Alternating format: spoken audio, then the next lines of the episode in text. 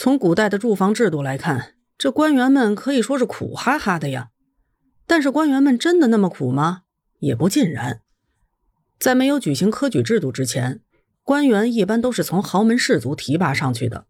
他们呀，并非出自寒门，家里面本来就有房子，不缺房子。很多官员呢，在当地同时又是土豪地主。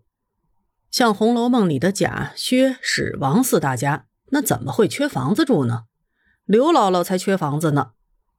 隋唐时期实行了科举制以后，出现了寒门学子上位的情况。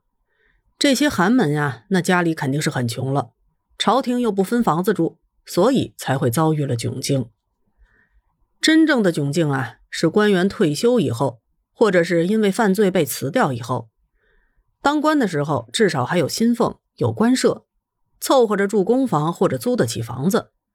但是不当官以后，这些待遇可就没有了。薪俸减半，官舍以及所有的公家办公用品通通收回，留待下一任官员居住使用。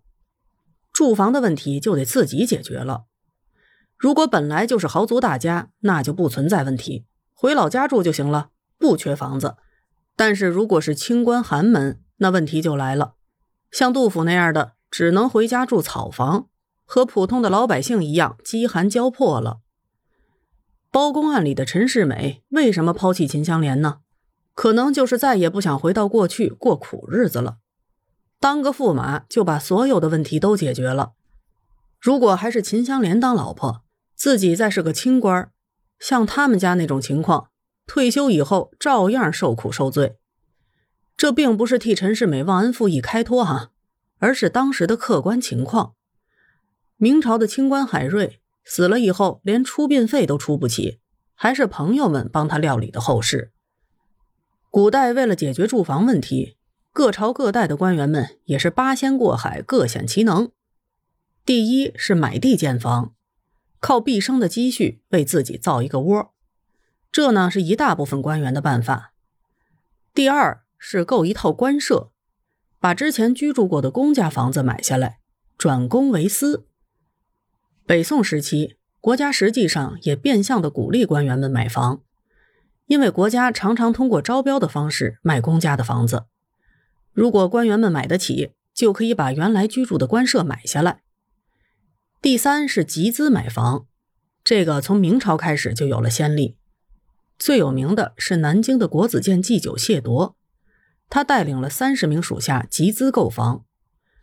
另一名礼部右侍郎兼国子祭酒林汉。捐出了十年的工资收入为属下盖房，虽然暂时困难一点但是集资建房可以一劳永逸的解决住房问题，也不失为解决住房问题的一个好办法。吃穿住行，住一直是人类社会存在的刚性需求。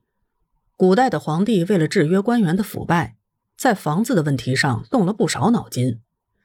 但是无论皇帝如何制约官员，这贪官污吏和世家大族也不会为房子的问题发愁，最终发愁的还是清官世家大族可以继承祖业，居住祖上的房子，翻新祖上的房子，在祖业上盖新房子，而且随着他的事业发展，祖业会越来越大，盖的房子也会越来越多。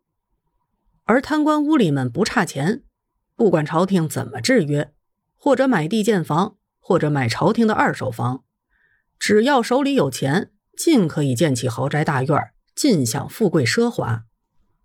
最难过的就是像杜甫那样的寒门世子，手里既没钱又不贪，国家对于住房又抓得紧，只能被迫一辈子租房子住，或者呢就住在简陋的祖宅里。所以一代诗圣为天下寒士发声。什么时候能够得到宽敞明亮的房子，千千万万间呢？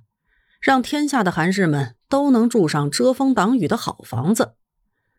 但是这个严重的住房问题，两千多年的皇帝也没有给解决掉。